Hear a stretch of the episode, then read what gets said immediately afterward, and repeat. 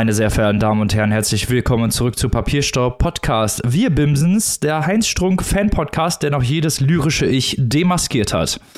Und wie immer bin ich nicht alleine, um diesen ganzen Spaß euch hier auf die Ohren zu bringen und habe meine besten, schönsten und tollsten Mitpodcasterin natürlich wieder mit dabei. Letzte Woche war sie noch in Belgien, heute ist sie wieder im schönen Saarbrücken. Maike. Salut. Und natürlich auch wieder mit am Mikrofon unverändert aus Hannover, Annika. Hallihallo. Und was wären wir ohne den Mann aus Münster, Robin? Halli, Hallöchen. So, damit kommen wir direkt mal zum Vorgeplänkel und zwar zu einem Thema, das wir ja letzte Woche schon besprochen haben. Es geht wie letzte Woche um Till Lindemann, um die Vorwürfe, um die Sexvorwürfe, die im Raum stehen. Und natürlich wollen wir hier vor allem auch um die Trennung des lyrischen Ichs vom Autor sprechen, weil es da auch zum einen einige Artikel gab, als auch ein paar Fanreaktionen, die das Ganze so ein bisschen ja beschmutzt haben, könnte man es nennen. Genau, wir machen jetzt hier die große Weiterdrehe. Was ist alles äh, passiert? Und gehen dabei, weil wir ja ein Literaturpodcast sind, mal von folgender These aus. Robin hat es gerade schon angedeutet. Es wird auch in seriösen Medien, da werden wir gleich genauer drauf eingehen, insinuiert, man hätte das alles ja wissen müssen, was der Lindemann da treibt, da er ja diesen äh, Gedichtband herausgebracht hat bei Kiepenheuer und Witsch mit einem Gedicht, das eine Vergewaltigungsfantasie äh, beschreibt und diesen recht heftigen Porno als Musikvideo produziert hat, in dem er auch mitspielt. These also, Lindemann äh, hat sich in aller Öffentlichkeit versteckt, hiding in plain sight, Warum seid ihr denn alle so überrascht? Wir möchten hier mal auf Folgendes hinweisen. Leute, die insinuieren, dass das, was Lindemann als Kunst abgeliefert hat und er dasselbe sind und dass das auch hätte jeder wissen müssen, die unterstellen auch, dass die Frauen selber schuld sind, weil die hätten das dann erkennen müssen. Und spätestens bei diesem falschen Schluss müsste einem auffallen, dass diese ganze Logik vollkommener Blödsinn ist. Genau, weil wir haben natürlich so ein bisschen weitergedacht und äh, es gibt ja noch sehr, sehr viele andere Beispiele, wo die Trennung von Kunst beziehungsweise von der lyrischen Person, dem lyrischen Ich und dem der Autorin anscheinend keine großen Probleme bereitet. Wir haben uns mal so ein bisschen, äh, ja, wie gesagt, Gedanken darüber gemacht und mal als bestes Beispiel die Krimi- beziehungsweise Thriller-Szene. Also American Psycho zum Beispiel von Brett Easton Ellis in der Ich-Erzähler-Form geschrieben. Wir sind direkt drin im Kopf von Patrick Bateman. Aber sind wir das wirklich? Oder ist es vielleicht Brad Easton Ellis? Kann man überhaupt zu einer Autogrammstunde von Brad Easton Ellis gehen, wenn der solche Bücher in der Ich-Form schreibt? Oder muss man Angst haben, dass man dort vielleicht, äh, ja, eine etwas unschöne Begegnung mit einem Werkzeugkasten macht? So möchte ich das mal stehen lassen. Also, ihr seht schon, wenn man da sagt, äh, das hätte man doch wissen müssen. Äh, ja, Sebastian Fitzek und Co., alle möglichen Leute, die vielleicht über Morde schreiben, über Gewalt, über Vergewaltigung, wie man das findet in der Umsetzung, die Werke. Das ist natürlich ein ganz anderer Schnack. Wir haben ja selbst auch letzte Woche schon gesagt, das Gedicht von Till Lindemann fanden wir trotzdem scheiße. Ja. Nichtsdestotrotz, äh, ja, die Trennung zwischen Werk und Autorin, die besteht, sollte zumindest überall bestehen, bis irgendwie das Gegenteil bewiesen ist. Und äh, genauso gilt es natürlich auch hier bei Till Lindemann. Ob man das gut findet oder nicht, ob das moralisch vertretbar ist, das steht auf einem anderen Blatt. Aber davon auszugehen nach dem Motto, der hat das doch die ganze Zeit in seinen Songs gesagt und hat das so in seinen Videos gezeigt, das muss man doch wissen und dann gerade, was Maike auch gerade schon gesagt hat, das weiterzudrehen und den jungen Frauen als Vorwurf zu machen. Also das macht mich wirklich sprachlos. Diese Empathielosigkeit, dieser Umgang, der dort gepflegt wird, was da auch teilweise in den Kommentarspalten zu finden ist gerade in Bezug auf diese angeblich nicht vorhandene Trennung. Vielleicht ist sie wirklich nicht da, das würde natürlich einiges erklären. Wir werden weiter dranbleiben, aber diese These, die jetzt hier wirklich auch von großen Medien aufgemacht wurde, dass man das hätte wissen müssen, erkennen müssen, das ist also wirklich schon ja unverschämt. Ja, das Problem ist auch, dass genau diese Thesen, wenn die von solchen Magazinen verbreitet werden, dann auch Aufschwung geben für Leute, die eben in diesen Kommentarspalten, ich nenne sie mal die Rammstein-Ultras, äh, da stehen und wirklich ganz übles Victim-Blaming betreiben und sagen, ja, der hat das doch die ganze Zeit gesagt, was denkt ihr denn, was bei solchen Rockershows passiert, als wären die Frauen selber schuld, als wären sie schuld, dahin zu gehen, unter Druck, äh, grad, also unter Druck gesetzt zu werden, notfalls unter Drogen gesetzt zu werden, also diese ganzen Vorwürfe, ich will die jetzt nicht nochmal reproduzieren, aber diese Artikel, wenn solche Artikel geschrieben werden, werden, geben diesem ganzen Victim Blaming auch noch Aufschwung. Weil es ist ja ganz klar, dass jede Frau selber entscheiden so, sollen dürfte, mit welchem Musiker sie schläft oder ob sie sich in diese Situation begeben möchte. Und dann zu sagen, ja, aber der hat das ja schon die ganze Zeit gesagt, da kann man ja schon von ausgehen, aber ganz ehrlich, das kann man nicht. Äh, ihr habt ja gerade schon, oder Annika, du hast gerade schon Beispiele gebracht, welche Autoren äh, und Autorinnen Bücher schreiben, die ja Krimi-Sektion sind oder sonstige, nennen wir es mal vielleicht brutale, gewalttätige, was auch immer, Themen besitzen und dann zu sagen, man kann dieses, also kann diese beiden Sachen nicht mehr voneinander trennen oder man müsste als Fan wissen, dass man diese Sachen nicht voneinander trennen kann, ist halt wirklich, also es ist äh, schamlos. Das stimmt, aber äh, hier erfahrt ihr es natürlich zuerst. Äh, Brad Easton Ellis ist ein Kettensägenmörder. Wir haben es euch gesagt. Ne? Könnt jetzt nicht behaupten, ihr hättet es nicht gewusst wegen American Psycho und so. Nee, es ist wirklich, es ist wirklich bizarr, äh, dass wir diese Diskussion auf diesem Niveau führen und dass diejenigen, genau wie ihr es beschrieben habt, die diese Diskussion auf diesem Niveau führen, nicht erkennen, dass sie zum Victim Blaming beitragen. Also äh, besonders aufgefallen ist uns hier ein Spiegelartikel äh, von Arno Frank, der äh, quasi die Kunstwissenschaften mit in Haftung nimmt. Äh, hier, braucht es fürs Verstecken in aller Öffentlichkeit eine kleine Armee kluger Gewehrsleute, die von der öffentlichen Beteuerung leben, das sei alles rein symbolisch gemeint. Das ist die Kulturkritik, die hier gemeint ist. Denn hier Leute, die bestenfalls mit akademischen Arbeiten darüber aufwarten können, was es mit Intertextualität und der Symbolik des Offensichtlichen auf sich hat, ein professionelles Bescheidwissertum, das alles Offensichtliche hinter einer Nebelwand aus Exegesen verschwinden lässt. Dieser Text sagt quasi, dass Lindemann ja ganz offen in seinem Gedichtband, der hier erwähnt wird, und in dem Porno, der hier erwähnt wird, gesagt hat, was er macht. Und dass die Leute, die erklärt haben, das sei Kunst und diese Kunst analysiert haben, daran schuld sind, äh, dass sie die Frauen gegaslightet haben. Es sei ja nur Kunst. Also was ist das denn bitte für ein lächerlicher Blödsinn, der ablenkt von der eigentlichen Debatte, nämlich den Vorwürfen, die im Raum stehen, gegen die echte Person Till Lindemann und was die echte Person Till Lindemann gemacht haben soll. Und dazu kann man sich auch auf Niveau informieren. Und da möchten wir jetzt mal ein paar Tipps zu geben. Der erste Tipp wäre, der Anwalt Christian Solmecke, den findet ihr auf YouTube. Der erklärt auf YouTube ganz genau, was es mit Themen wie Verdachtsberichterstattung, Persönlichkeitsrechte, auch mit dem 177 StGB, äh, unter dem, wenn das, was hier behauptet wird, über Lindemann war es, äh, diese Taten fallen würden, was es damit auf sich hat. Und das ist super interessant, auch für uns als LiteratumenthusiastInnen, weil am Ende vom Tag geht es bei der Juristerei um Sprache und um Präzision in der Sprache. Und Solmecke ist wirklich sehr gut darin, diese Zusammenhänge Zusammenhänge zu erklären, sodass man auch als Laie dort besser durchsteigt. Ja, ganz genau. Und wir haben ja wirklich äh, viele neue Begriffe oder überhaupt juristische Feinheiten in diesem Zusammenhang schon gelernt. Presserecht ist wirklich ein unfassbar großes Feld. Und äh, von daher diese Videos auf jeden Fall schaut sie euch mal an. Gerade auch im Hintergrund äh, von dem, was jetzt so in den letzten Tagen, in der letzten Woche passiert ist. Also es hat ja eine Entwicklung gegeben. Äh, die renommierte Berliner Anwaltskanzlei Scherz und Bergmann, die also viel im Medienbereich unterwegs unterwegs sind, die haben sich jetzt äh, geäußert, dass sie den Fall sozusagen übernehmen, aber nur ganz ausdrücklich für Till Lindemann. Also es wird nicht die Band vertreten von dieser Kanzlei, sondern Till Lindemann und die haben gleich erstmal zu Beginn die Anwaltskanzlei also aus vollen Rohren geschossen, natürlich erstmal die, Dro die große Drohkulisse aufgezogen, wie sich das gehört. Auch da geht der Medienanwalt Solmecke nochmal drauf ein. Schaut euch das mal an, das ist natürlich sehr, sehr spannend. Aber wie gesagt, hier das kleine interessante Nugget, dass es also nur Till Lindemann ist, der von dieser Anwaltskanzlei vertreten wird. Und in diesem Zusammenhang, Mike hat es ja gerade schon gesagt, Sprache ist ganz, ganz wichtig. Manchmal kann das ein oder andere kleine Wort an der richtigen oder falschen Stelle schon entscheidend sein. Deswegen sprechen wir natürlich auch wir hier immer nur im Konjunktiv. Es sind ja nach wie vor alles nur Verdachtsmomente, auch wenn die sich sehr, sehr häufen. Und äh, eine kleine interessante Sache ist uns dazu auch noch aufgefallen. Da hat es nämlich eine Korrektur in der Welt am Sonntag gegeben. Da ist ein Artikel erschienen am 3.6. Da ging es darum, was nach einem Rammstein-Konzert in Helsinki passiert ist. Und im Originalartikel stand, dass nach diesem Konzert die Band in eine Bar in Helsinki gegangen ist, ins Riff.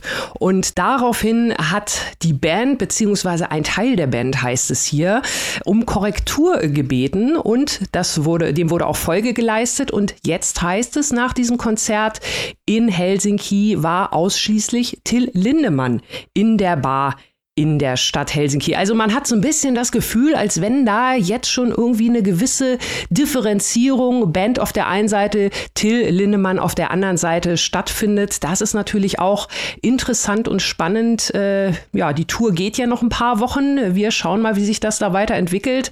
Es ist auf jeden Fall, ähm, ja, wie seht ihr das? Ja, also auch Scherz Bergmann vertreten ja nur Till Lindemann. Ja, Genau. Nicht die mhm. Band.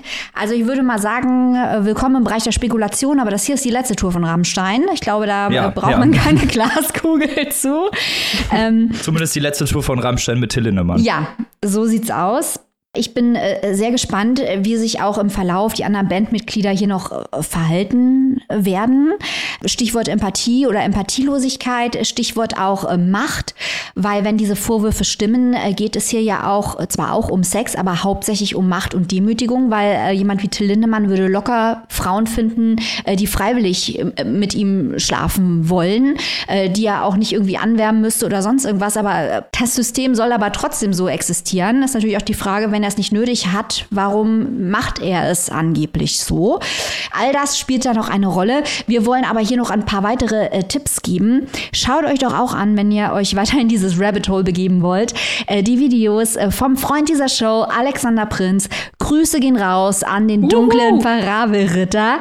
Ähm, der erzählt auch über seine eigenen Erfahrungen, äh, die eine frühere Liaison von ihm mit dem Rammstein-Zirkus äh, gemacht hat. Diese frühere Liaison hat er dann später wiedererkannt in einem Video von Till Lindemann und hat sie wiedererkannt an einem Rückentattoo. Wir haben uns ja auch so einiges von Till Lindemann angeschaut und haben da auch ein Video mit einem Rückentattoo geschaut. Wenn ihr hart gesotten seid, könnt ihr diese Recherche selber machen. Äh, äh wir sagen es hier mal ganz schwammig. Und ein weiterer Tipp, wenn wir hier schon gerade bei Tipps sind, ist natürlich das Video von Rezo, der sich da auch zu geäußert hatte, die ganzen Vorwürfe auch nochmal zusammengefasst hat. Und ich finde auch sehr gut, dass er nochmal auf dieses Machtgefälle eingegangen ist. Ihr habt das mhm. jetzt auch gerade schon gesagt, wo es um die Macht, den Machtmissbrauch eigentlich geht, also den Vorwurf der Machtmissbrauch darf man natürlich nicht verwechseln. Und äh, da nochmal drauf eingegangen ist, wie eben äh, auch Künstler und Künstlerinnen da selber drauf achten müssen und was es da für Machtgefälle gibt und worauf man vielleicht auch als Fan achten muss. Also auch nochmal ein bisschen Awareness geschaffen hat für dieses ganze Konglomerat, äh, was, was da ja im Musikbereich zumindest teilweise existiert. Genau.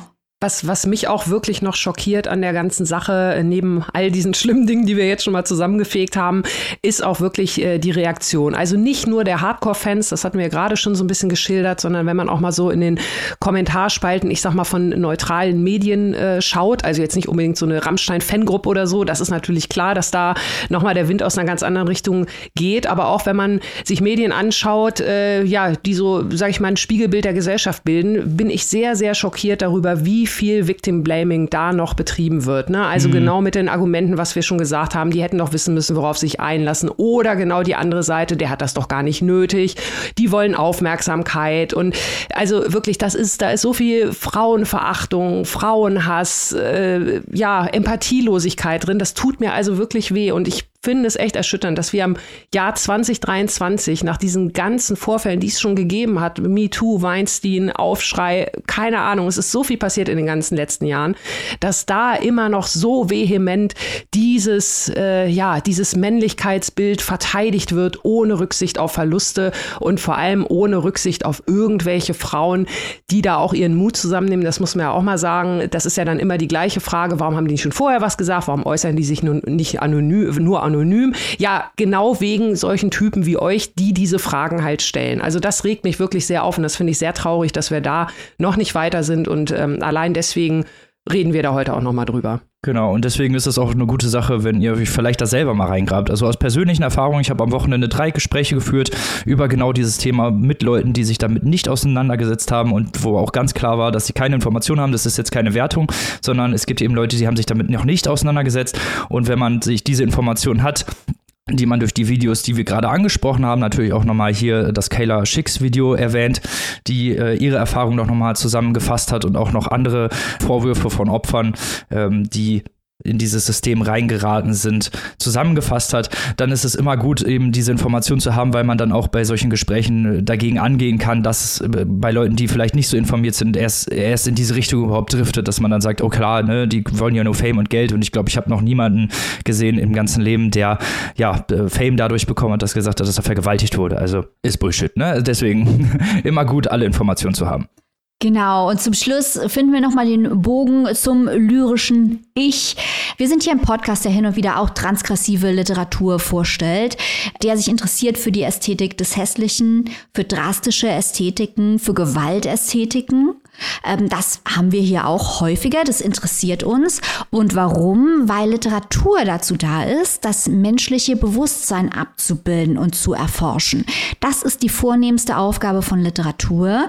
Und äh, all das, was ich gerade ansprach, ist nun mal Teil der menschlichen Natur, spielt sich ab im menschlichen Bewusstsein und wir möchten gerne darüber lesen von Autoren und Autorinnen, die sich damit befassen. Deswegen möchten wir auch noch mal sagen, die Freiheit der Kunst muss sich auf jeden Fall auf all das erstrecken. Und das Gedicht von Lindemann war äh, geschmacklos, aber es hat nichts über Till Lindemann aus gesagt als Person. Zumindest mal konnte man aus dem Gedicht nichts über Till Lindemann schließen. Und äh, ja, diese, also dass wir diese, diese Diskussion muss wirklich aufhören, Leute. Aus den Gründen, die wir jetzt ja, ja ausführlich besprochen haben. Genau, deswegen gehen wir jetzt auch weg vom Vorgeplänkel. Wir schauen natürlich, wie sich das weiterentwickelt. Vielleicht gibt es da noch mal ein Vorgeplänkel zu. Ich hoffe ehrlich gesagt nicht. ich glaube, das hier wird noch viele Monate uns begleiten. Diese Tour geht bis ja, August, Robin. Sein. Ja, ja, oh. und es kommen auch immer noch weitere Artikel und Sachen daraus. Also, wir sind mal gespannt, was da noch rauskommt, sagen wir es mal so. Aber nicht spaßig gespannt. Ähm, lass uns doch zum ersten Buch kommen, der Folge. Zu etwas, yes. äh, zu etwas, etwas schöneren, einem Highlight könnte man sagen, denn das erste Buch dieser Folge, darf ich vorstellen, es ist ein Kurzgeschichtenband, yes, Kurzgeschichten und nicht von irgendwem, sondern von unserem heißgeliebten Heinz Strunk. Woo! Heinz schon mal der Größte. Heinzer ist der Größte, das stimmt. Der neue Kurzgeschichtenband, Der gelbe Elefant, endlich erschienen. Es sind skurrile Kurzgeschichten, die sich, wie schon eigentlich bei dem vorherigen Band, das Teemännchen um bizarre Situationen und verschrobene Charaktere drehen. Was da genauso drin vorkommt, erkläre ich gleich. Einmal kurz zu Heinz Strunk selbst. Der wurde 1962 in Bevensen geboren, ist ein deutscher Schriftsteller, Musiker, Hörspielproduzent, Satiriker und Schauspieler. Zusammen mit Jacques Palminger und Rocco Schamoni bildet er das humoristische Trio Studio Braun. Außerdem hat Strunk nach Abitur in verschiedenen Bands, Orchestren und Tanzkapellen mitgewirkt und auch bei verschiedenen Radio- und Fernsehproduktionen als Satiriker mitgemacht. Wir kommen doch mal zum Buch Robin, du hast, du hast den wichtigsten Fakt über Heinz Strunk verpasst. Was denn? Er war schon zweimal in unserer Show zu Gast. Ja, das stimmt, Entschuldigung. er war schon zweimal in unserer Show zu Gast, das ist richtig. Und für seine letzten beiden Romane wurde er auch für den Deutschen Buchpreis nominiert und hat ihn ja äh, auch zu unserem Leiden nicht gewonnen. Ja, so, jetzt aber zum Buch. Jetzt aber zu Der gelbe Elefant. In Der gelbe Elefant sind insgesamt 30 Kurzgeschichten vereint, die zwischen vier Zeilen und 25 Seiten lang sind und auch so ein bisschen zwischen realistischen und unrealistischen Settings sowie auch in der Erzählform immer mal wieder wechseln. Ich erzähle euch jetzt mal drei kurze Geschichten und eine vierte lese ich vor, weil sie ganz kurz ist. so, äh, erste Geschichte ist auch die erste Geschichte im Band. Sie heißt äh, Kroketten in Klammern Krokett. Wir haben das Ehepaar Claudi und Andi. Sie wohnen in Lübeck und besuchen häufig den lokalen Griechen, weil sie dort wiedererkannt werden und das Essen sehr gut ist, vor allem die in Anführungsstrichen hausgemachten Kroketten. Sie nehmen ein anderes Ehepaar mit, das sie im Urlaub kennengelernt haben und sozusagen als Feuerprobe für eine mögliche längerfristige Freundschaft werden sie jetzt halt zum Griechen mit eingeladen. Der Abend verläuft jedoch etwas desaströs. Kein Gespräch kommt wirklich richtig in Gang. Andy ist bereits vorher schon genervt und die Kroketten sind auch noch aus.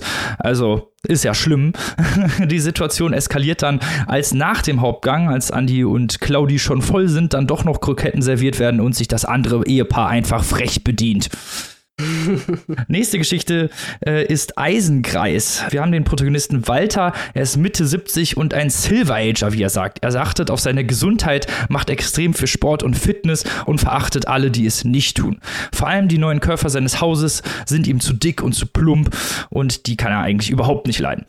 Trotz Anraten seines Arztes, weil Walter hat Osteoporose, dass er nicht so viel Sport machen soll und sich vor allem nicht so reinhängen soll, übertreibt Walter beim Sport und bricht sich beide Schultern unten in seinem Fitnessraum und kann dann aus diesem Fitnessraum nicht mehr entkommen. Gruselig.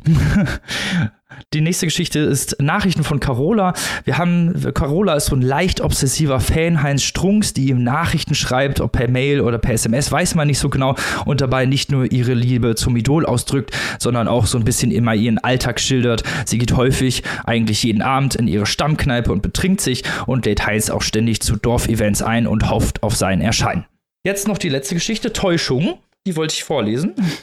Täuschung. Er schaut aus dem Fenster, seine Brille hat er nicht auf. Da, die Frau da, die gefällt ihm. Es regt sich gleich was, also Brille auf. Doch dann sieht er, dass sie nicht etwa gärtenschlank ist, sondern hager. Altershager. Sie zieht das linke Bein etwas nach, graue Haare, Schildkrötenhals. Da hat er sich wohl getäuscht. So, das war schon die ganze Geschichte. So, so viel erstmal zum Inhalt. Wir werden gleich bestimmt auch über andere sehr interessante und auch humoreske Geschichten noch ein wenig plaudern, weil Annika und Maike haben beide mitgelesen, da freue ich mich schon sehr drauf. Deswegen halte ich mich jetzt hier kurz. Was alle Geschichten eint, ist vor allem die schnelle Charakterisierung der Figuren, trotz teilweise nicht mal einer Seite. Ihr habt ja gerade eine ein Beispiel bekommen, bekommt man extrem schnell einen Blick dafür, wer die Charaktere sind. Stilistisch ist Strunk natürlich wieder in Perfektion. Es gibt gar nicht so viele Beschreibungen, trotzdem hat man ein sehr gutes Bild von Setting. Es gibt so einen ganz bestimmten ironischen Wortwitz, der, Geschichte, der den Geschichten innewohnt und auch einen Großteil des Lesespaßes ausmacht. Also wer Heinz Strunk schon mal gelesen hat, ich glaube, ich könnte 200 Kurzgeschichten lesen und würde trotzdem die Strunk-Geschichte draus erkennen. so kann man sich das vorstellen. Sehr origineller, distinkter Ton. Und viele Geschichten haben so eine düstere, skurrile Situation, in denen sich die Figuren wiederfinden. Es ist auch immer ein Porträt der Gesellschaft, das sehr gut funktioniert. Man kennt solche Menschen halt selber. Es ist auch immer mal wieder so ein bisschen Gesellschaftskritik, aber nicht so mit dem Finger von oben herab, so, hör, hör, guck mal, wie dumm die sind, sondern äh, ja, Heinz Strunk zeigt die Fehler der Menschen eben auch als das, was sie sind, und zwar Fehler von ganz normalen Menschen. Es ist halt eben menschlich, Fehler zu haben und auch mal vielleicht falsche Entscheidungen zu treffen. Bei einigen Geschichten ist auch die Dynamik und das Zwischenmenschliche extrem wichtig und es gibt immer einen großen Fokus auf die psychologische Sicht von Situationen. Teilweise werden Charaktersichten gewechselt und man bekommt größere Zusammenhänge präsentiert. Gerade bei dieser Krokettengeschichte hat mir das sehr gut gefallen, äh, wie da die Charaktere eingebracht werden und welche Aspekte man von ihrem Leben noch kennenlernt. Durchzogen ist das Ganze immer mit so ein bisschen der Kunst des Banalen, nenne ich es einfach mal. Es gibt Kalendersprüche und Lebensweisheiten und allgemeine Alltagsformeln halt einfach so Sachen, die halt viele Leute machen und sagen, ja, lebt den Tag, genießt den Sonnenschein, sowas in der Richtung, das liebe ich ja an Heinz Strunk und das ist halt auch immer was Schönes zu lesen, weil es gehört halt einfach zu seiner Schreibe. Heinz Strunk ist für mich auch ein Meister der Kurzgeschichten, weil äh, bevor ich ja mit Strunk angefangen habe, das Teemännchen war so das erste große Strunkbuch, was ich gelesen habe und das hat mich tatsächlich auch zum Kurzgeschichtenlesen gebracht. Also das ist dafür verantwortlich, dass ich heutzutage immer sage, ich bin der Kurzgeschichten-Spezi, weil ich immer auf so eine tolle Zusammenfassung von Kurzgeschichten warte. Aber ich muss sagen, dass Heinz Strunk schon ja die Creme de la Creme der Kurzgeschichten ist. Auch thematisch wird hier immer mal wieder viel geboten. Also wir haben es hier mit teilweise Aspekten vom Alkoholismus zu tun, Neid, Zorn, Fettshaming gibt es zwischendurch, zerstörte Existenzen. Auch Tierwohl spielt zwischendurch eine Rolle. Leben im hohen Alter, Sterben im hohen Alter. Also wir haben es ja auch mit einem them thematisch sehr großen Potpourri zu tun. Sie sind aber häufig für mich eher Aufhänger der Geschichten, werden die zwar nicht durchgesprochen, aber sind halt auch Teil des Lebens und gehören auch zu den Charakteren dazu, was diesen ganzen Spaß erst so richtig greifbar macht. So, ich bin jetzt nicht der Einzige, der es gelesen hat Maike Annika bestimmt mit mir ein in diesen Lobgesang. Ja, lass uns hier mit, mit den Superlativen gleich mal starten. Ne? Das hier ist das beste Heinz-Strunk-Buch seit dem Goldenen Handschuh. So, bumm. Ähm, und ich bin eigentlich gar nicht so für Kurzgeschichtensammlungen zu haben. Aber niemand schafft es wie Heinz Strunk zu verdeutlichen, äh, dass äh, wir als Menschen in einer fundamental sinnlosen Welt vor uns hin driften und nach Sinn suchen. Ne? Das wird hier überhaupt nicht so Paulo Coelho-mäßig serviert. So Leute laufen rum und fragen sich, was soll ich mit meinem Leben anfangen? Das wird einfach in diesen Geschichten, in diesen Vignetten, werden so ganz, ganz existenzielle Gefühle abgebildet. So Einsamkeit, Verzweiflung. Es geht, ähm, in vielen Geschichten geht es wieder um Außenseiter, um wie brutal mhm. das Leben für Außenseiter ist.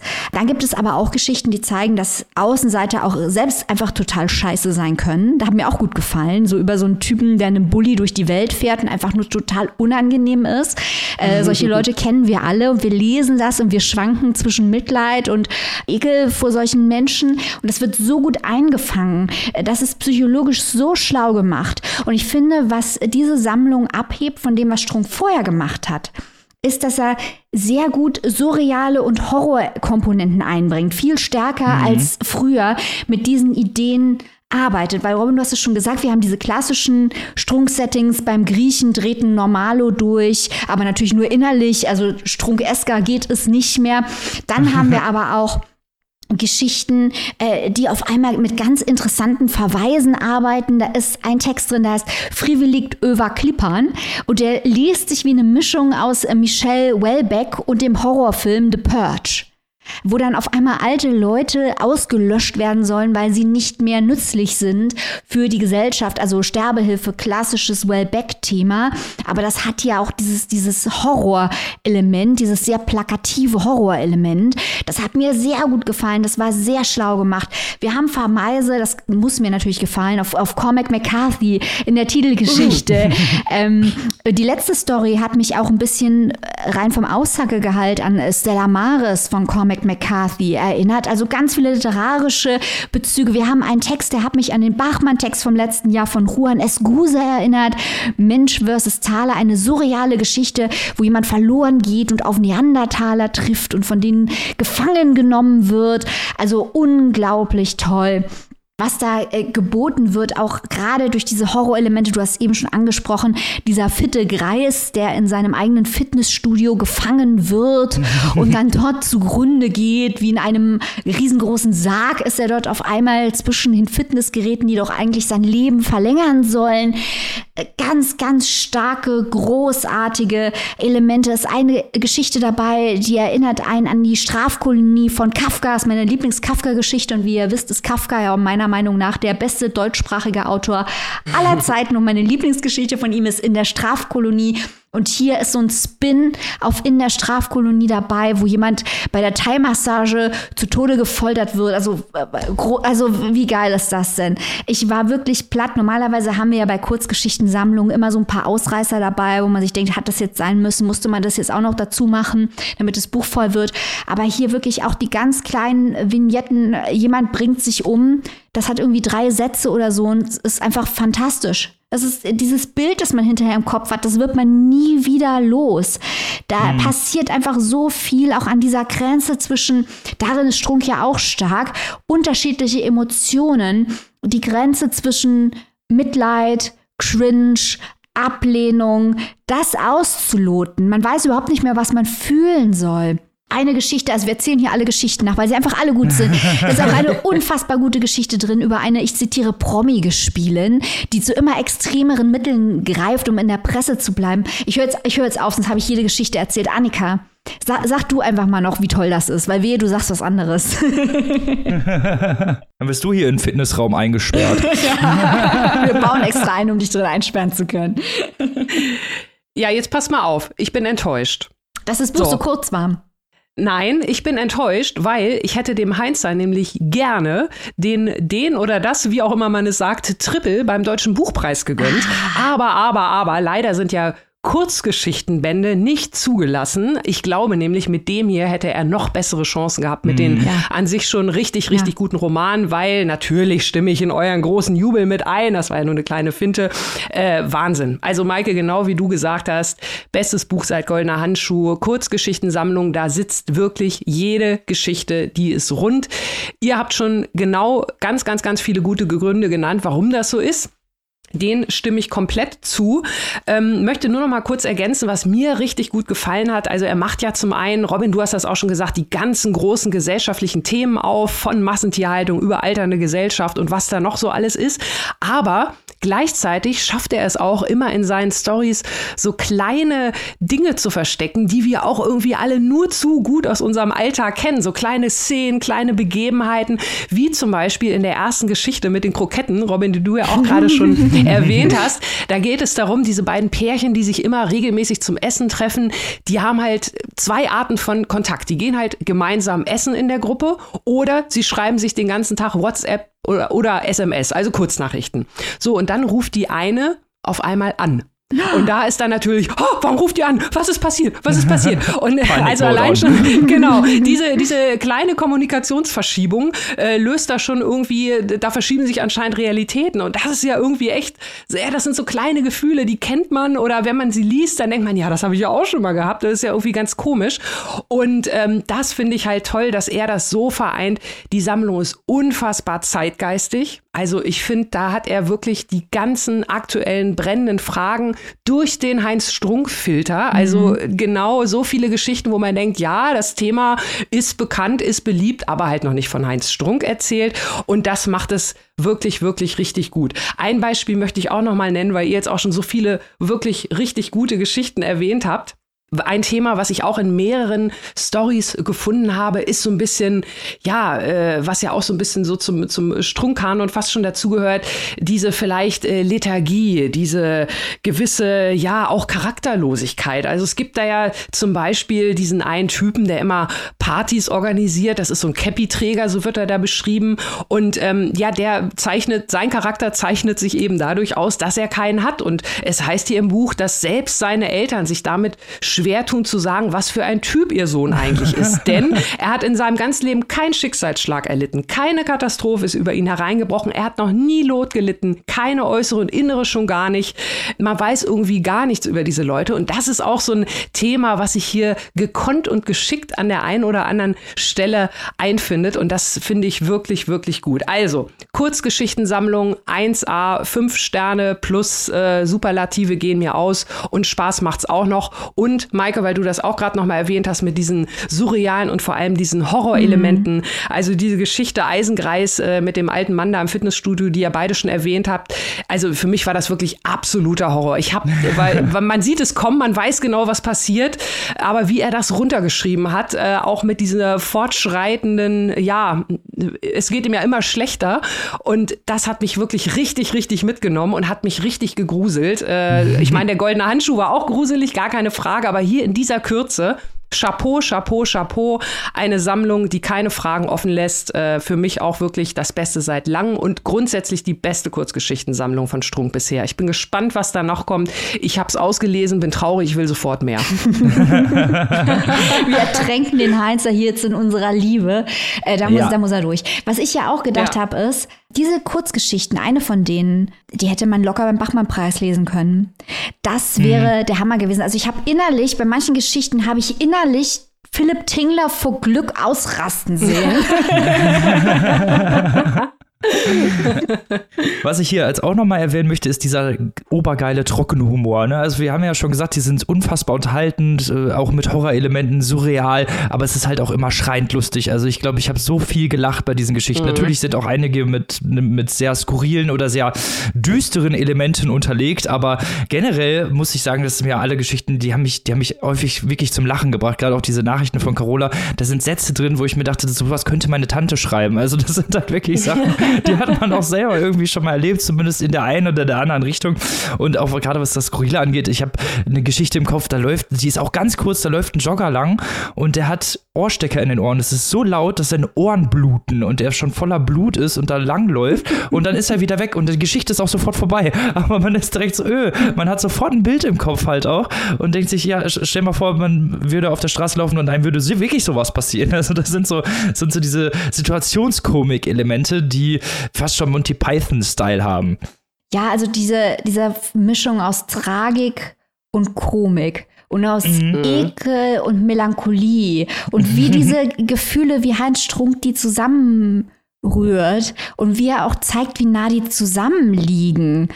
das ist einfach, das kann niemand so wie er. Das ist unglaublich, wie der Mann das macht.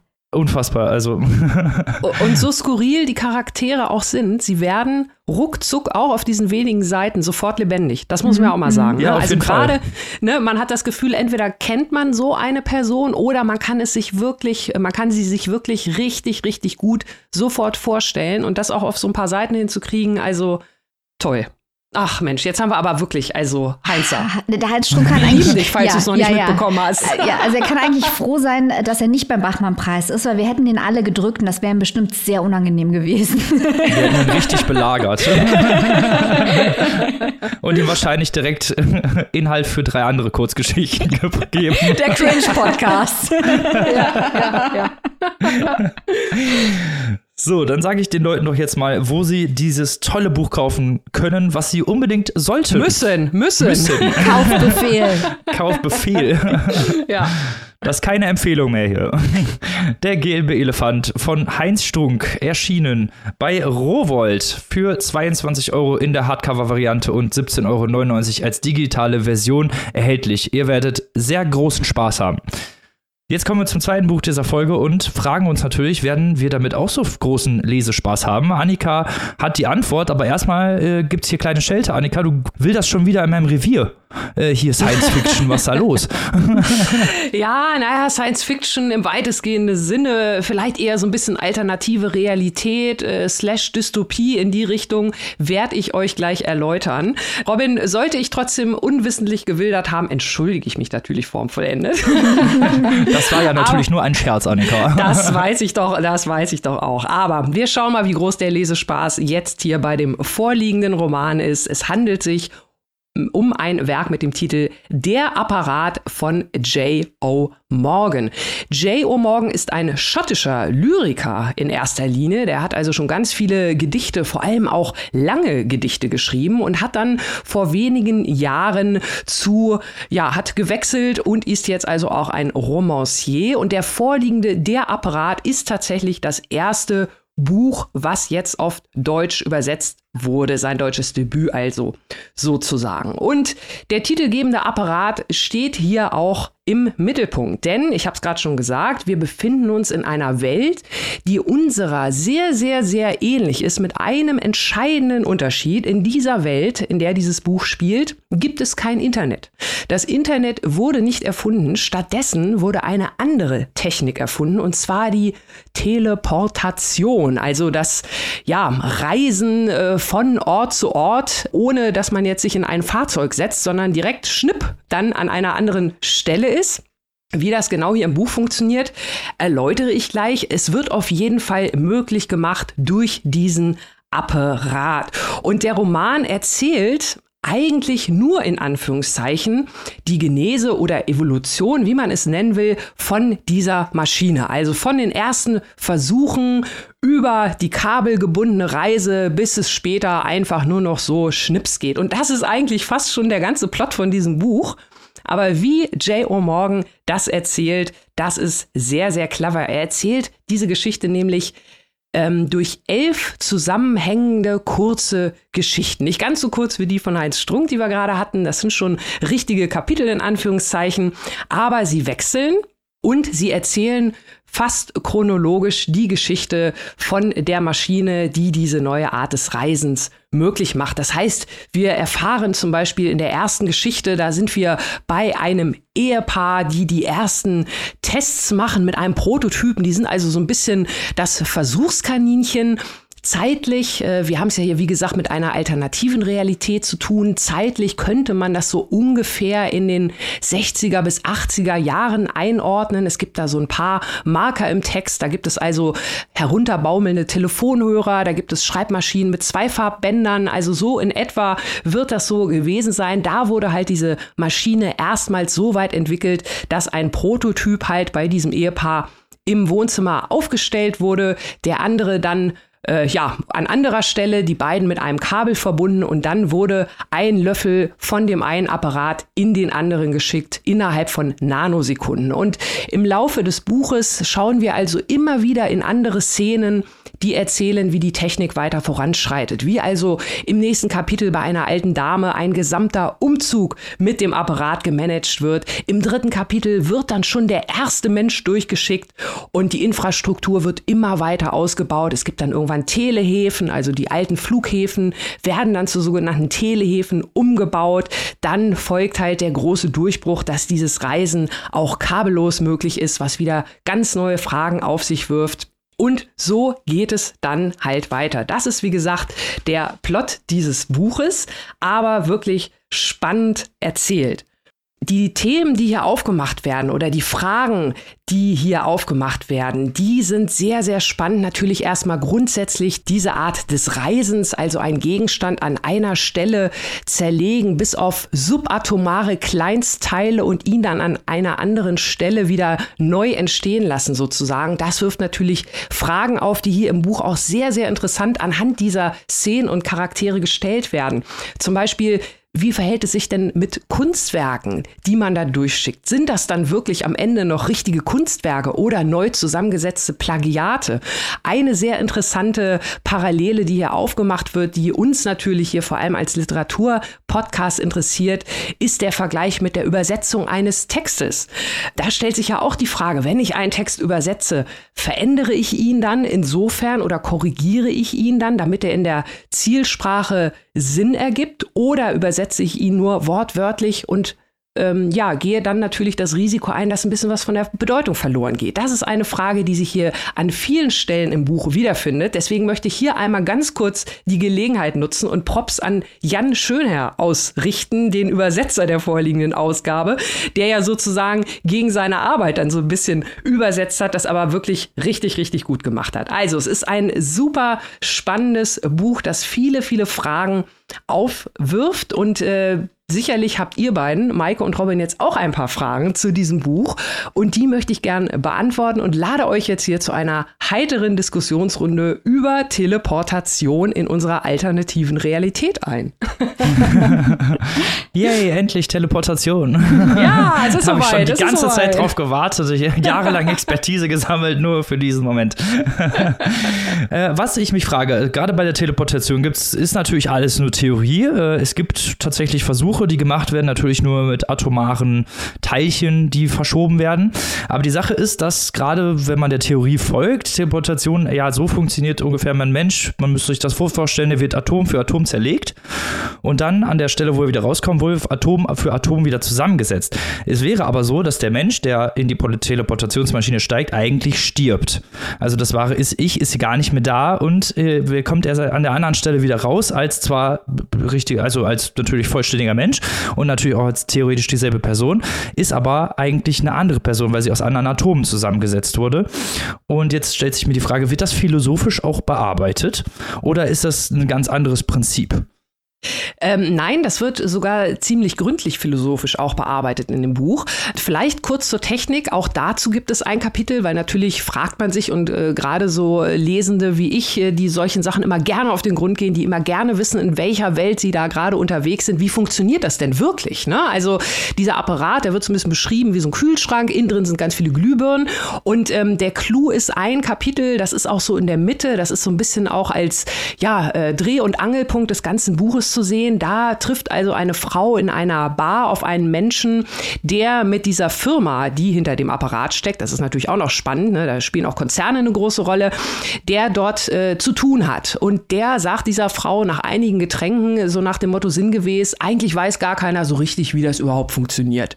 Wir machen das und alle finden es toll, aber wie das jetzt so richtig geht, hm, da sind wir uns jetzt unsicher, aber da spricht auch keiner, weil das ja so eine geile neue Technik ist und alle finden es toll, dass man Schnipp macht und dann ist man sofort, äh, keine Ahnung, bei Tante Erna auf dem Sofa oder wo auch immer man hin muss.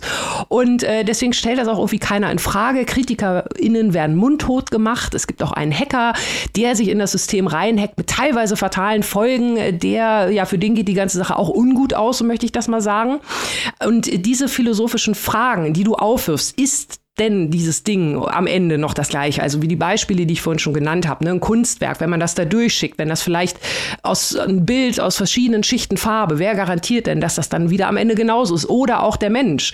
Ähm, und da gibt es auch teilweise Hinweise im Buch, dass da nicht alles so glatt läuft, wie es das eigentlich sollte, eben weil die Menschen, und das ist dann auch so ein philosophischer Aspekt, der da sehr zum Tragen kommt, die Technik nicht wirklich begreifen, sie aber so geil finden und so versessen auf diese Verbesserung und diese Technik sind, dass das so ein bisschen ins, ins Hintertreffen gerät. Aber das ist äh, hier auch in verschiedenen Kapiteln an verschiedenen Stellen immer mal wieder wirklich richtig fein rausgearbeitet. Ähm, auch Stichwort hier Conditio Romana, dieser Glaube an Fortschritt, wir bewegen uns vorwärts, aber eigentlich geht's nur zur Seite oder es geht gar nicht wirklich vorwärts, weil, weil was hat sich denn wirklich eigentlich verändert? Das sind alles Fragen, die hier wirklich an verschiedenen Punkten im Buch aufgemacht werden und da bleibt man dann auch dran und denkt auch gerne mal selbst noch mal ein bisschen länger drüber nach. Annika, ich bin bekannt dafür, meandernde Bücher zu hassen und da drauf zu hauen. Jetzt hat dieses Buch, wie du es beschrieben hast, keinen durchgängigen äh, Plot. Würde mich dieses Buch fertig machen? Nein. Nein, okay. weil tatsächlich, äh, ich, ich äh, finde, wenn man, man könnte theoretisch diese Kapitel fast auch schon alle als eigene Kurzgeschichte lesen. Also äh, da musste ich auch so ein bisschen, natürlich gehören die alle zusammen, weil sich diese, diese Evolution von diesem Apparat durch alle, durch alle äh, ja, Kapitel zieht, aber auch durch diese Abwechslung. Also die Kapitel, das sollte ich vielleicht noch ergänzen, deswegen ist deine Frage sehr gut, Maike, die Kapitel sind auch alle so ein bisschen anders strukturiert. Also wir haben auch verschiedene Erzählformen, verschiedene Blickwinkel. Wir haben ein Kapitel, das fand ich sehr interessant, das ist aus Sicht eines Mannes geschrieben und seine Frau, die eine sehr, sehr große Rolle spielt, die kommt immer nur als Zitatgeberin drin vor. Also wir hören immer nur einsatzwörtliche Rede und dann beschildert der Mann weiter. Also es hat auch literarisch einen gewissen Anspruch, dieses Buch, der mir sehr gut gefallen hat. Und ähm, von daher habe ich es gar nicht als meandernd empfunden, weil die Geschichten doch sehr, sehr abgeschlossen sind, aber trotzdem ein, ja, sich ein roter Faden da durchzieht und äh, auch mir, ne, ich bin ja da genauso, ich brauche immer einen durchgängigen Plot und irgendwas zum Festhalten. Das hat hier gar nicht weiter gestört. Das trägt der Apparat schon gut alleine. Ja, dann habe ich noch eine ganz kurze abschließende Frage. Könntest du uns noch mal sagen, was sind denn die Parallelen zu unserer Welt vielleicht? Gibt es Parallelen oder ist das alles eher abgeschlossen? Ja, also es gibt zwar kein Internet, aber ich sag mal, diese Fragen, Ängste, Sorgen, Diskussionen hinsichtlich einer fortschreitenden Technologisierung, die gibt's ja auch bei uns. Also Stichwort Digitalisierung, gehen da Jobs verloren äh, und diese Dinge, das spielt hier also wirklich genauso eine Rolle. Und das kann man dann schon eins zu eins übertragen. Eine neue Technik, die unsere Welt komplett auf den Kopf stellt. So war das Internet ja auch, wenn man es so möchte. Und da lassen sich schon viele Parallelen auch zu unserer Gesellschaft und auch kritische Stimmen finden. Das ist auch sehr spannend. Klingt nach einem wirklich spannenden Buch, das auch äh, ja für kleine Technikspezies die Fragen beantwortet. Mhm. Das ist immer schön. äh, sag unseren Zuhörer und Zuhörerinnen doch mal, wo sie sich dieses Buch zulegen können und für, für wie viel Euronen sie das machen. Sehr gerne. Lernt ihn kennen, J.O. Morgan, mit seinem Roman Der Apparat im Verlag Rowold, übersetzt, schon erwähnt von Jan Schönherr und erhältlich ist das Ganze in der Hardcover-Version für 24 Euro und im E-Book für 19,99. Und Robin, du hättest auch deinen Spaß dran gehabt. Das glaube ich dir aufs Wort. Dann kommen wir zum letzten but sicher und liebsten Roman dieser Folge. Ein Pandemieroman könnte man es nennen, mit Liebschaften. Aber mehr verrate ich nicht. Maike, erzähl doch mal, was da abgeht. Wir reden jetzt über Sarah Hall und ihren lyrischen Roman Wie wir brennen. Hall hat angefangen, diesen Roman zu schreiben, als das Vereinigte Königreich im März 2020 in den Lockdown ging. Und ich liebe wirklich die Atmosphäre äh, dieses melancholischen, poetischen Werkes über äh, Liebe und Krankheit. Unsere Erzählerin ist Edith. Die ist eine Bildhauerin, die mit einer Mutter aufgewachsen ist, die durch einen Schlaganfall schwerbehindert war. Und Edith verliebt sich in Halit, einen türkischen Einwanderer, der als Koch arbeitet. Und dann, ihr ahnt es schon, bricht eine gefährliche Pandemie aus. Die heißt nicht Covid im Buch, sondern das ist der AG3 Nova Virus und äh, der hat alle möglichen Krankheitsmerkmale, die wir aus verschiedenen äh, Pandemien, Viren äh, kennen. Also teilweise erinnert es auch an AIDS zum Beispiel. Also alle möglichen gesellschaftszerrüttenden Pandemien, äh, die die Menschheit schon so gesehen hat, sind in diesem fiktiven Virus mitverarbeitet. Und er ist eben noch aggressiver als Covid. Das Land geht in einen Lockdown. Es gibt auch äh, zivile Unruhen und Halid zieht in Ediths Atelier ein. Das heißt Burnt Code. Das ist übrigens auch der Originaltitel. Das Buch ist natürlich aus dem Englischen übersetzt. Und äh, dort im Burnt Code erstellt Edith normalerweise äh, große Installationen, äh, große Skulpturen. Und es dauert nicht lange, dann wird Halid krank und hat auch den Virus. Das ist die Geschichte und die wird uns auch von Edith erzählt, allerdings von einer älteren Edith, die im Rückblick auf diese Liebesgeschichte schaut. Und der ganze Roman ist eigentlich eine Art Brief, eine Art Erzählung an Halid. Sarah Hall macht wirklich äh, das Schwierigste, was man tun kann bei so einer Erzählung, ähm, wenn man sich die Erzählperspektive aussucht, denn sie wählt das Du. Sie spricht die ganze Zeit über Edith Halid an und benutzt diese Geschichte als Mittel, über die eigene, das eigene Schicksal und die Kontingenz äh, des Lebens zu sprechen. Also wir haben hier verschiedene Ebenen. Ihr merkt es schon, Hall möchte natürlich über die Atmosphäre in England sprechen zur Zeit von Covid, über die fiktive Edith, die zurückblickt. Das ist ja etwas, was man zum Zeitpunkt, als dieses Buch geschrieben wurde, noch gar nicht konnte. Zurückblickt auf diese Pandemie. Sie erzählt diese Geschichte. Hier sind wir auch wieder bei ihrer kranken Mutter weil diese Mutter ja immer eingebläut hat, dass äh, those who tell stories survive, also diejenigen, die Geschichten erzählen, sind diejenigen, die überleben. Und wir haben ganz, ganz viele philosophische Themen, die im Rahmen dieses Rückblicks auf die Liebesgeschichte mit Halid und auch diese Pandemiegeschichte aufgemacht werden. Es geht zum Beispiel um Grausamkeit als Reaktion auf die Krankheit. Das kennt Edith aus verschiedenen Perspektiven. Zum einen ihre Mutter, die sie ja gepflegt hat, zum anderen auch die Pandemie, die sie gerade dann selbst erlebt, der gesellschaftliche Zusammenbruch, äh, der Zerfall des gesellschaftlichen Zusammenhalts, ähm, auch die Brutalität der Gesunden gegen die Kranken, die auch mit Angst vermischt ist. Wir haben hier verschiedene Perspektiven von Othering auch, zum einen gesund krank, aber ihr ahnt es schon, Halid ist ein Immigrant, hier geht es auch um Fremdenfeindlichkeit, um Othering aufgrund der Herkunft, das spielt eine große Rolle. Also es geht um gesellschaftliche Zersetzung im weitesten Sinne und um Grausamkeit. Also Edith ist eine Art Stand-in für uns alle, die Covid erlebt haben und die auf eine philosophisch-künstlerische Art und Weise auf die Auswirkungen von Pandemien schaut. Es gibt da auch sehr offensichtliche Verweise zu Camus und die Pest. Und äh, ja, Edith schafft durch den Text, wie ihre Mutter es aufgefordert hat, eben eine Art Zeugnis des Überlebens der Pandemie, auch wenn sie jetzt, Jahre später, auf den Tod zugeht, äh, und auch durch eine Skulptur, die sie noch baut. Das Feuer ist eine ganz zentrale Metapher, steht für das Mitgefühl, denn äh, zentrale Botschaft hier ist auch, dass Mitgefühl eine Wahl ist. Auch hier die Verbindung zu Jesse Ball. Für Mitgefühl, für andere Menschen kann man sich entscheiden. Und das Ganze ist einer, in einer wunderschönen, Traum angelehnten Sprache verfasst. Und Edith kämpft die ganze Zeit, ihre Erfahrungen und ihre Gefühle in Sprache zu fassen und durch diese äh, Wand des Otherings durchzudringen. Ästhetisch verlässt sich das auf nicht lineare Vignetten, starke Innerlichkeit. Wir haben die Sphäre von Edith und dann nochmal die Sphäre von Edith und Halid.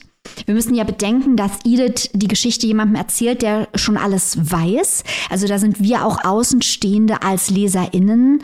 Und das alles ist sehr, sehr intelligent gefasst. Bevor ich jetzt hier Robin frage, wie er das Ganze fand, noch einmal extra Kudos für die Sexszenen hier. Annika, es ist schade, dass du es nicht mitgelesen hast. Du forderst immer mehr Sex in Büchern.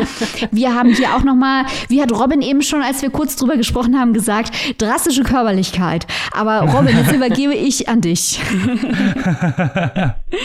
ja, also ich musste erstmal zustimmen. Ich fand das auch sehr interessant gemacht, auch mit diesen Pandemien mit der Pandemie-Beschreibung, diesem Verlauf, auch natürlich ihren eigenen Erfahrungen, die sie gemacht hat. Es ist ja nicht nur die Pandemie, sondern auch so, wie ist sie überhaupt diesen, zu diesem Atelier gekommen, zu diesem Burn-Code, wer hat ihr da geholfen bei ihren Strukturen. Es gibt auch ganz viele Passagen über die Mutter, wie sie krank geworden ist, die halt nach ihrer Krankheit nennt sie sie nur noch Naomi, also das heißt nicht, dass sie sie weniger liebt oder so, sondern es ist halt eben eine andere Frau durch diesen Schlaganfall geworden und auch das Verhältnis zwischen denen beiden hat mir sehr gut gefallen. Es gibt ja auch eine Missbrauchsgeschichte da drin äh, mit ihrem früheren Freund, diesem Ali, der so ganz üble Vorstellungen von Beziehungen hat und sie halt auch ständig gaslightet und sowas. Das waren wirklich so Geschichten, die mir sehr gut gefallen haben und es, und es wechselt ja auch immer mal wieder hin und her. Also es fängt ganz am Anfang, ich glaube, die ersten 30, ja, vielleicht 20 Seiten habe ich nicht ganz gecheckt, was die Autorin mir sagen möchte, weil ganz viele Namen aufgetaucht sind.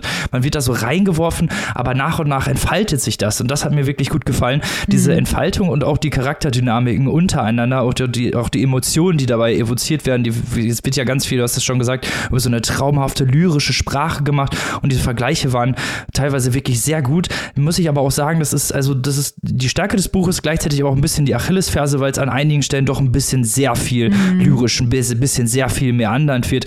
Ähm, muss ich aber sagen, hat ja auf die Länge des Buches nicht ja, also hat mich nicht so doll gestört, sagen wir es mal so. Und diese, auch dieses Pflegen der Mutter erst und später auch von ihrem Freund Halid, das hat mir wirklich gut gefallen, wie das gezeigt wurde, auch wie die Verbindung der beiden ist, also diese, diese Liebschaft der beiden und wie das anfängt, das wird unfassbar gut gemacht. Also sie hatten, also Sarah Holt hat ein wirklich gutes Verständnis für Charakterdynamiken und auch Charakterisierung ihrer Figuren. Das war, hat mir wirklich sehr gut gefallen und war auch ein, fand ich, sehr, sehr trauriges Buch. Ja, es ist ein sehr trauriges Buch und ich gebe dir auch vollkommen recht, was die Ambition des Buches angeht. Wir loben hier ja immer Bücher, die viel Ambition haben. Lieber interessant scheitern, als langweilig in der Mittelmäßigkeit äh, dahin tropfen. Aber äh, ja, das Buch ist sehr anstrengend zu lesen. Und das ist nicht per se ein Qualitätsmerkmal. Also da muss man sich drauf einstellen. Das ist teilweise das ein bisschen, bisschen drüber, finde ich auch. Ähm, das will teilweise zu viel. Das hat teilweise auch ein paar schiefe Sätze zwischendrin, wo man gemerkt mhm. hat, dass die Autorin noch einen draufsetzen wollte und noch einen draufsetzen wollte und noch einen draufsetzen wollte. Ich sehe das mal nicht ganz so streng, weil es eine der ersten äh, Covid-Romane überhaupt ist. Also jemand, der wirklich versucht hat, sich umgehend und hochaktuell an so ein Thema ranzumachen und durch die Erzählperspektive, dass also die Hauptperson zurückschaut, merkt man schon, dass der Autorin offenbar klar war, dass es sehr, sehr schwer ist, sich aktuellen Themen in der jeweiligen Situation zu widmen, weil eben der Abstand fehlt. Äh, das mhm. merkt man dem Buch auf jeden Fall an, da gebe ich dir recht ich finde es halt interessant, weil es ist vor gar nicht so langer Zeit Lucy by the Sea erschienen, der vierte Teil der Amgash-Reihe von Elizabeth Stroud. Auch ein Covid-Roman nun. Und der hat den gegenteiligen Weg gewählt. Ist sehr gut, ist glaube ich fast, also ist besser. Und wählt einen sehr niedrigschwelligen und direkten Weg. Und ich fand es sehr interessant und ich hoffe, dass jetzt noch mehr Covid-Romane kommen. Ähm, nicht wegen Covid selbst, sondern weil es wirklich diese Themen von, von Pandemien, wie das gesellschaftlichen, äh, Gesellschaften beeinflusst, wie das soziale Strukturen zersetzt, das sind einfach universelle und wichtige Themen. Und ich bin gespannt, auf welche Art und Weise das künftig von unterschiedlichen AutorInnen auch noch bearbeitet wird. Aber das hier, ja, ich gebe dir recht, es ist sehr lyrisch, sehr abstrakt und manchmal denkt man sich, jetzt ist mal gut, Sarah. ja, das stimmt. Aber es gibt halt auch ganz, ganz viele Passagen, die mich richtig reingezogen ja. haben. Also, wo man durchaus auch weiterliest. Also, es ist ja schon auf seine Art auch ein bisschen ein Page-Turner. Wenn man erstmal so ein bisschen über dieses Bildhauer-Ding weg ist, nenne ich es mal, das hat mich jetzt tatsächlich nicht so interessiert. Aber diese, diese Dynamiken und auch hinter diese Pandemie-Geschichte, es gibt ja auch eine Geschichte, wo sie sich irgendwo anstellt und dann jemandem aufs Maul haut, sage ich jetzt mal ganz so plump, weil der sich an irgendeiner Frau vergreift, um Brot abzukriegen. Also, man sieht hier auch wirklich diesen gesellschaftlichen den Zusammenbruch sehr, sehr gut. Und auch eben dieses, dieses Pflege, diesen Pflegeaspekt. Das hat mir wirklich gut gefallen. Also deswegen finde ich, ist also insgesamt ist es durchaus ein rundes Buch. Es hat ein paar Makel hier und da, aber dafür das, was es sein wollte und ich glaube auch diesen Anspruch hatte Sarah Hall halt eben auch dieses mega lyrische zu machen und das auch alles so miteinander zu verweben, die ganzen Emotionen und auch metaphorisch ist es ja ziemlich aufgeladen. Mhm. Ähm, ich glaube, das hat sie halt schon geschafft. Ich glaube, ja, aber wie gesagt, wir sind halt, es war ein bisschen drüber. Also da gebe ich dir auch auf jeden Fall wieder zurückrecht. ja, also ich glaube, dass das ein gutes Buch ist, um es mit anderen anderen Leuten zu lesen und mhm. wirklich noch viel dezidierter, als wir das jetzt hier in der Kürze der Zeit machen können, auseinander zu puzzeln, weil es halt bis unter den Rand voll ist mit Ideen. mit Themen, Ja, mit ja. Ideen, auch mit ästhetischen Ideen der Umsetzung von Themen wie eben Othering, Entfremdung, Ablehnung, aber auch Liebe, Zusammenhalt, Möglichkeit der Empathie. Da wird ganz, ganz viel versucht, nicht alles gelingt, aber ich glaube, das ist wirklich ein Buch, äh, das ist ein Buch für einen Buchclub. Für einen anspruchsvollen Buchclub, wo man wirklich sehr genau auf Themen äh, schauen möchte. Und da lohnt sich das. Ich habe so ein bisschen die Befürchtung, dass dieses Buch in Deutschland, eben weil es übersetzt und sehr anspruchsvoll ist, äh, untergehen könnte. Deswegen bin ich froh, dass wir es in der Show haben. Im englischsprachigen Raum wurde das sehr breit rezipiert. Auch für den äh, National Book Critics Circle Award war es äh, nominiert. Sarah Hall war ja auch schon mal für den Booker Prize nominiert, also durchaus eine sehr angesehene Autorin, auch in Deutschland, sollte man ruhig mal schauen auf äh, Sarah Hall mit Burnt Code, beziehungsweise in der Übersetzung von unserer Freundin Eva Bonet, wie wir brennen. Wo und für wie viel können sich die geneigten Zuhörer und Zuhörerinnen dieses Buch denn zulegen, liebe Maike? Sarah Hall, wie wir brennen, erschienen bei Penguin, übersetzt, wir können es nicht oft genug sagen, von Eva Bonet, ist im Hardcover, ist übrigens sehr schön ist, ähm, erhältlich für 24 Euronen und in der keimfreien, äh, pandemiesicheren E-Book-Edition für 17,99. Damit sind wir schon wieder, ist es jede Woche immer das gleiche, am traurigsten Teil der Sendung angekommen, und zwar dem Ende. Oh. Oh. Naja, nicht verzagen. Wir sind natürlich wieder am Start nächste Woche mit neuen, tollen neuen Erscheinungen. Und natürlich haben wir auch wieder ein geiles Exclusive parat für unsere beste, schönste und tollste Community. Ihr seid noch nicht Teil unserer Steady Community. Da fragt man sich, was macht ihr mit eurem Leben? Kommt auf jeden Fall rein. Ihr könnt aus verschiedenen Paketen wählen, verschiedene Stufen, bekommt dann unterschiedliche Boni. Ihr, könnt, ihr kriegt zum Beispiel unsere Exclusive oder ihr könnt bei unserem Buchclub mitmachen, der erst gestern stattgefunden hat. Oder ihr könnt bei unserem Stammtisch mitmachen. Also die Bonis sind vielfältig, genau wie unsere Steady-Community. Und falls ihr noch kein Mitglied seid, erzählen wir euch doch jetzt mal, wie wir das machen können, beziehungsweise macht Maike das.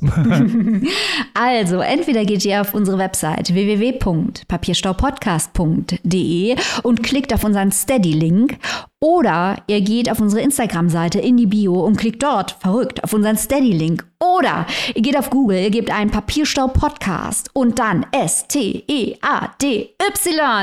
Wuhu! Und dann könnt ihr Mitglied werden. Dann hättet ihr zum Beispiel gestern mit uns ausführlich einen Klassiker der Harlem Renaissance besprechen können. Wie konnte euch das entgehen, falls ihr noch kein Mitglied seid?